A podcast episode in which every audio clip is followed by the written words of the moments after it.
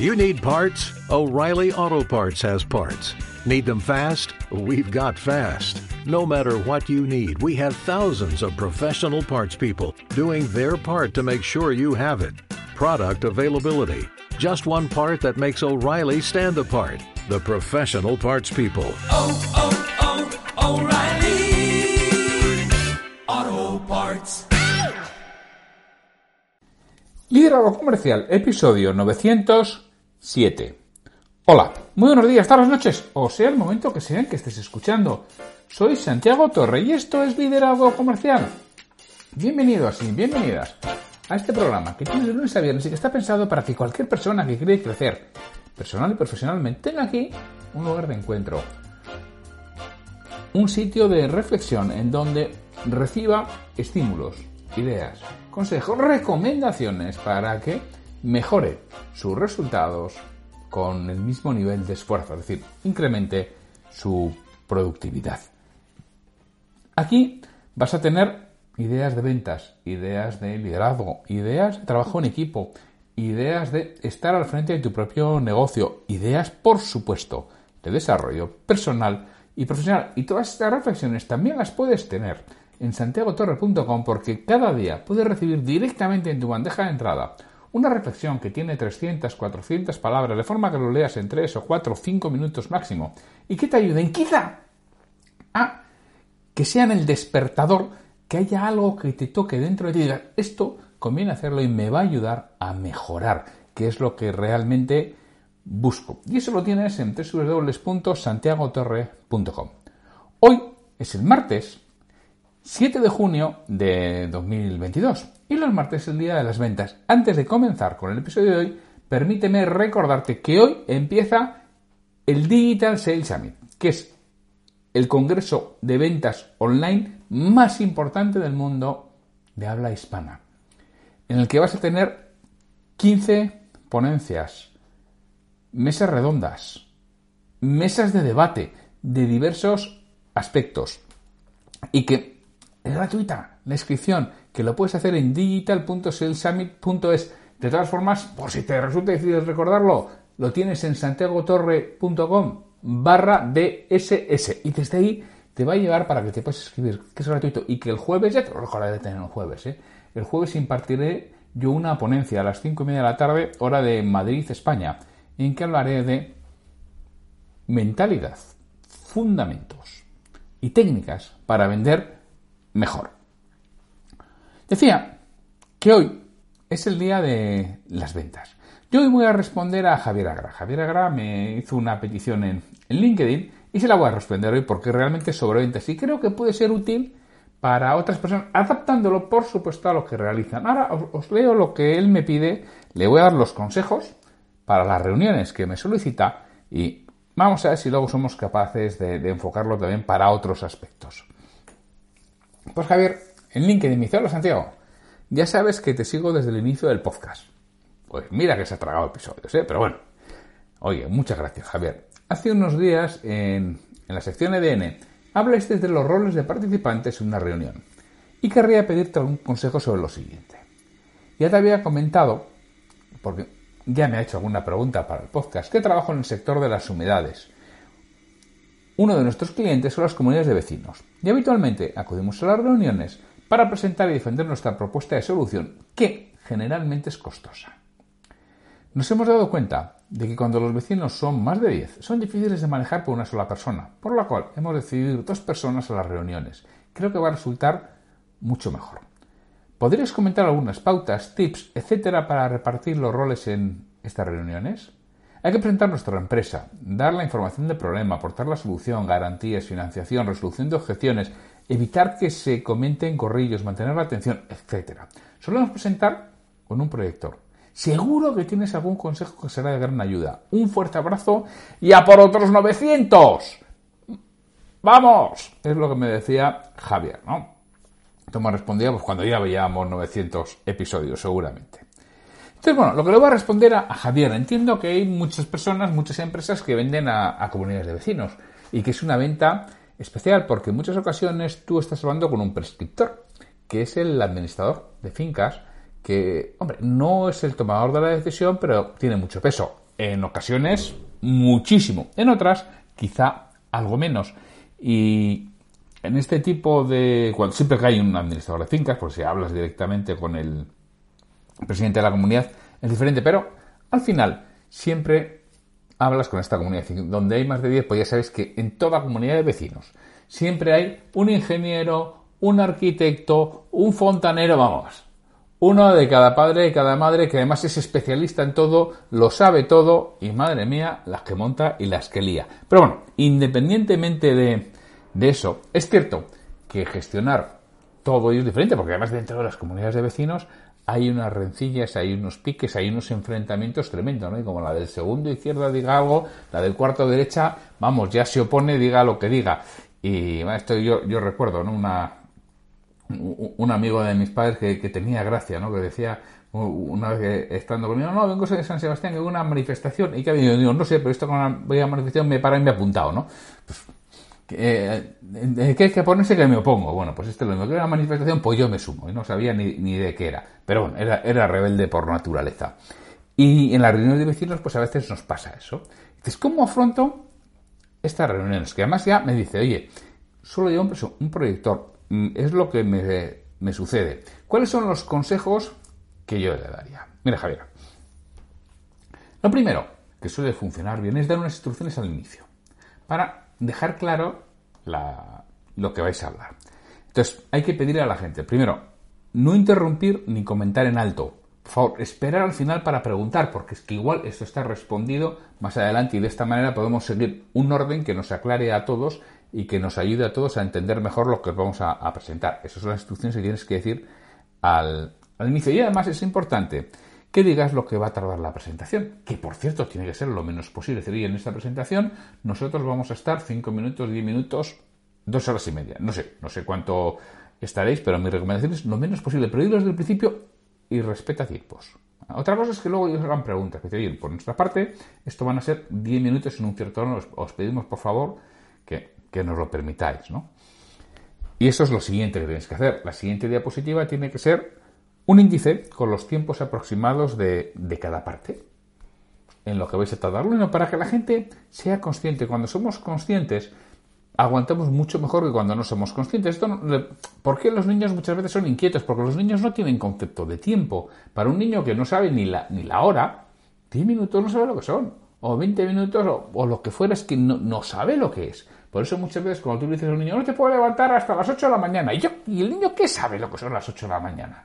Si no tiene un reloj, si no entiende un reloj, y los padres a veces nos empeñamos en que el niño se levanta hasta las 8 de la mañana y le castigamos y todo se levanta. Pero, si no sabe. Bueno, pues esto a veces nos sucede lo mismo con los adultos. No saben lo que vas a estar hablando, por eso interrumpes. Si saben que te queda dos minutos, que te queda tres minutos, pues espera. Y es más, y la atención suele estar más focalizada y suele ser mejor cuando sabes el tiempo que te queda. Porque eres capaz de, oye, mantenerte y eres capaz de aguantar esa concentración si sabes que, el tiempo es escaso, o por lo menos, quizá no hasta el final, pero sí hasta el siguiente punto, porque lo que haces es aguantar hasta el siguiente punto. Mira, ya me habéis oído en algunas ocasiones comentar que yo eh, era corredor de, de maratón, ¿no? Y muchas veces, sobre todo los kilómetros finales, es durísimo. Y si tú piensas, hay veces que desde el kilómetro 32 o 33 hasta el final te quedan 9 kilómetros, 10 kilómetros de carrera, es una barbaridad. Entonces tú te vas poniendo objetivos parciales, ¿no? Tú estás en el kilómetro 31, ya no puedes más, ya te pondrías a andar y dices, venga, voy a aguantar hasta el, hasta el avituallamiento del 32 y medio, ¿no? Tú sigues y te venga, venga, llegas al 32 y medio entre que te repones, que tomas algo y no sé qué, sigues corriendo, ya te has plantado en el 33 y medio y cuando empiezas a decir, uy, madre mía, anda, venga, hasta el del 35 y así, bueno, pues sigues aguantando hasta meta. Bueno, pues esto es un poco lo mismo, cuando la gente sabe que, que te quedan dos minutos o tres minutos de hablar, bueno, pues es más probable que te aguanten hasta el siguiente punto. Y siempre que hay ese punto, ese cambio, bueno, pues nuestra mente tiene un relajo que le permite retomar retomar fuerzas. Entonces, por eso es importante comenzar con ese índice y con los tiempos aproximados de cada parte. ¿Cuál sería el orden que yo considero correcto? Oye, que si creéis que es otro, estoy abierto ¿eh? a, verlo, a estudiarlo y a, y a valorarlo. El orden que yo considero correcto sería, primero, hay gente que dice, fíjate que además Javier me dice, hay que presentar nuestra empresa. Claro, no empieces con tu empresa. Tu empresa le importa un comino al, de la Junta de Vecinos. Sí, habrá alguno que le importe mucho, pero a él le importa su problema, a él le importa lo que le va a costar. Es decir, tengo que arreglar humedades. Joder, qué pasta. Y aquí unos tíos durante no sé cuánto tiempo. ¿Me van a ocupar el ascensor? ¿No me van a ocupar el ascensor? ¿Me van a, manchar, ¿me van a manchar mucho? ¿qué ruido van a hacer? ¿Y lo que me van a cobrar? ¿Y cómo lo voy a pagar? Eso es lo que le está preocupando en estos momentos. No quién eres tú. Y tú vas y le presentas quién eres tú y dices, venga, a acaba este tío pesado de presentarme quién soy yo y va, va al grano, va al meollo de la cuestión, va a lo que realmente me importa. Bueno, pues empieza por lo que realmente le importa. Entonces, en mi caso, el orden que yo te diría es, expone el problema. El problema que ellos han transmitido. Y además, yo aquí añadiría las consecuencias de no abordarlo o realizarlo de manera inadecuada. Para que sean conscientes de qué pasa. Ah, si total, si va, unas manchitas en la pared. Bueno, que no tengo ni idea lo que puede significar unas manchitas en la pared, esas humedades, ¿no?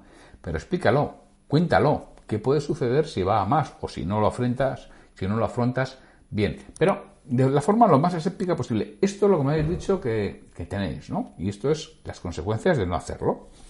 el siguiente punto, para mí, son las diferentes soluciones que se pueden dar y a ser posible con indicaciones de precios y tiempo. Magnitud de orden, ¿eh? no hace falta que no, no tienes un presupuesto, pero bueno, les dices, donde se esto se puede arreglar de esta forma y costaría esto, llevaría esto. También se podría eh, de esta otra forma y costaría esto. Bueno, también a veces dice, hombre, no hemos hecho una cata de no sé qué o no hemos hecho no sé cuántos.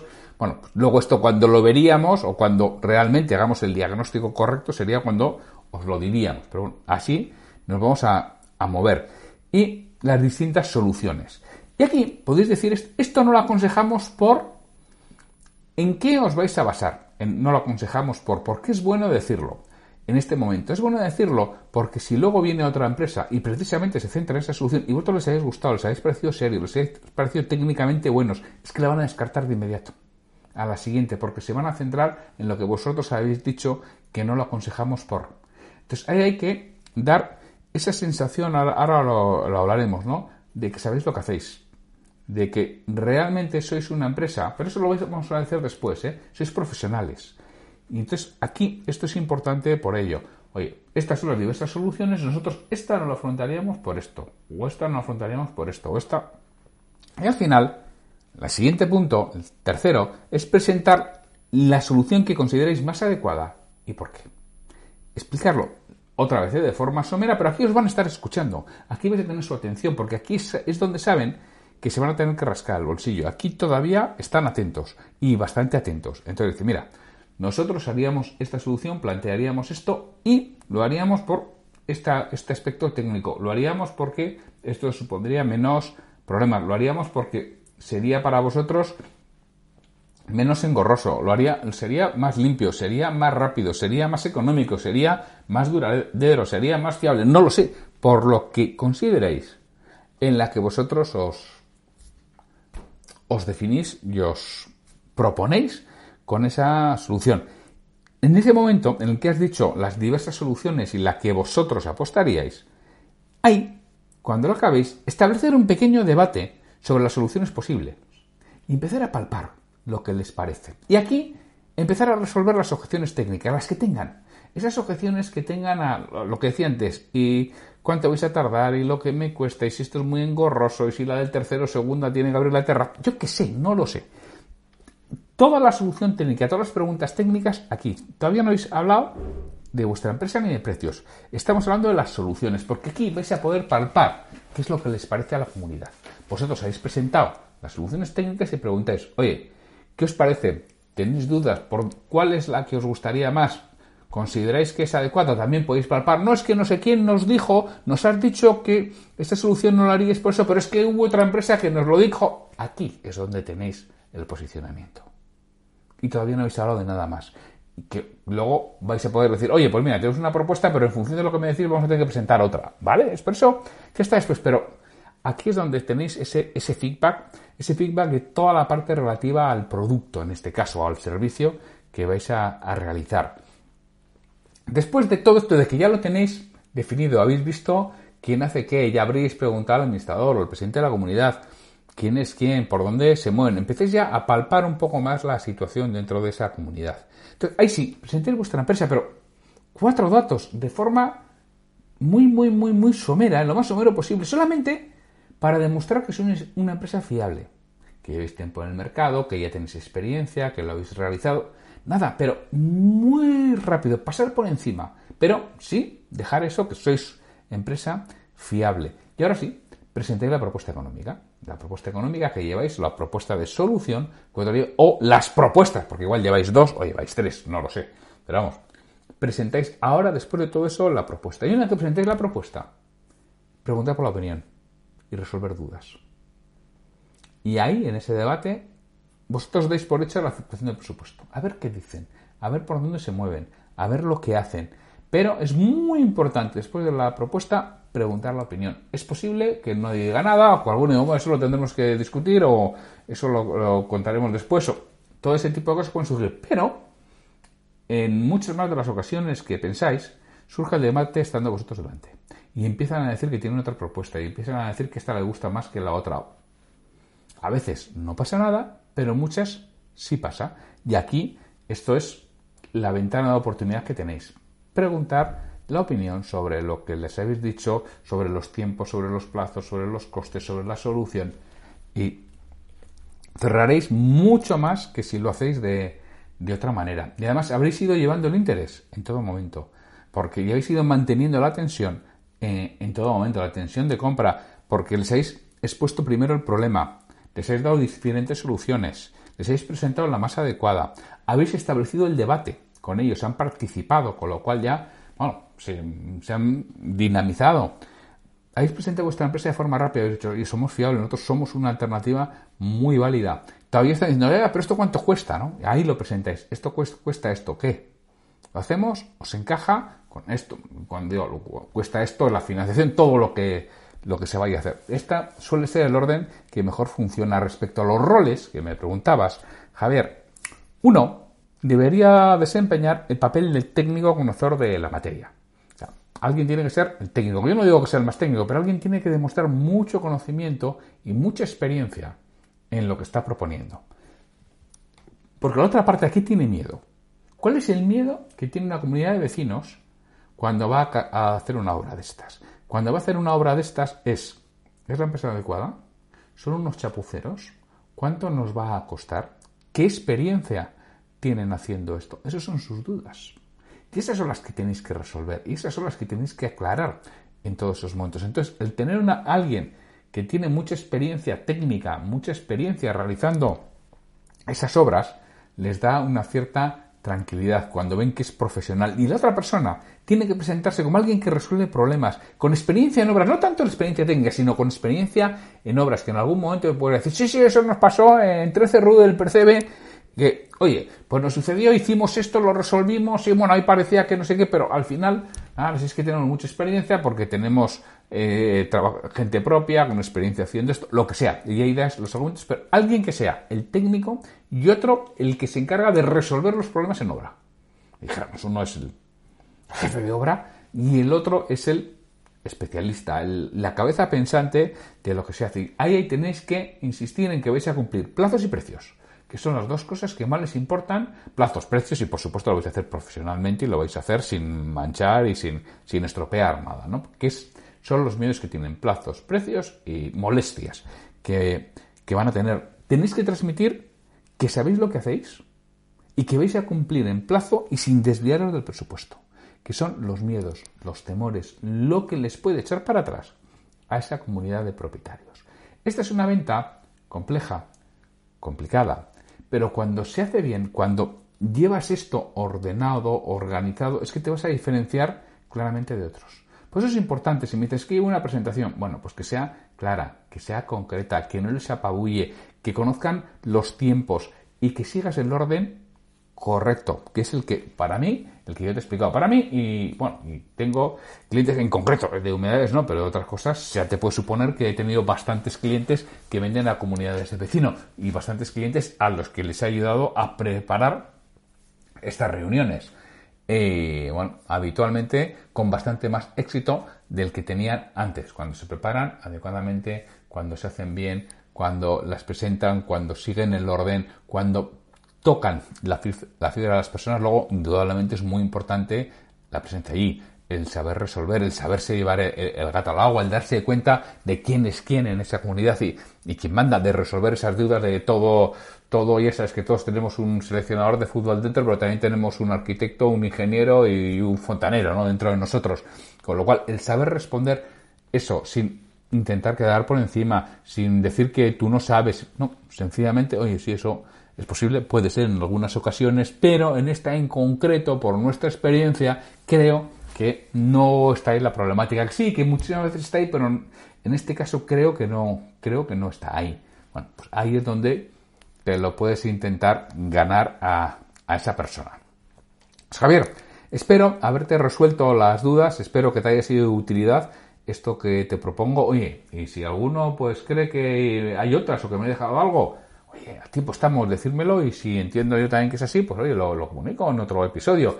Y cualquiera que queráis que responda a vuestras dudas, como ha hecho Javier, pues ya sabéis que me tenéis en, en o en LinkedIn, como Javier ha, realizado, o donde consideréis localizarme, que es fácil. Y, os os responderé y prepararé un episodio tal como he hecho para responder a Javier. Pues sin mucho más, me despido de vosotros hasta mañana miércoles en que tendremos un nuevo episodio de Liderazgo Comercial. Hasta mañana.